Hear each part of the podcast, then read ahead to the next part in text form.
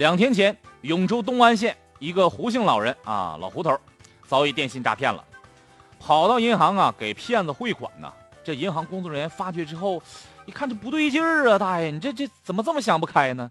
百般劝阻，但是老头执迷不悟啊，居然都下跪了，要求银行工作人员给他汇款呢。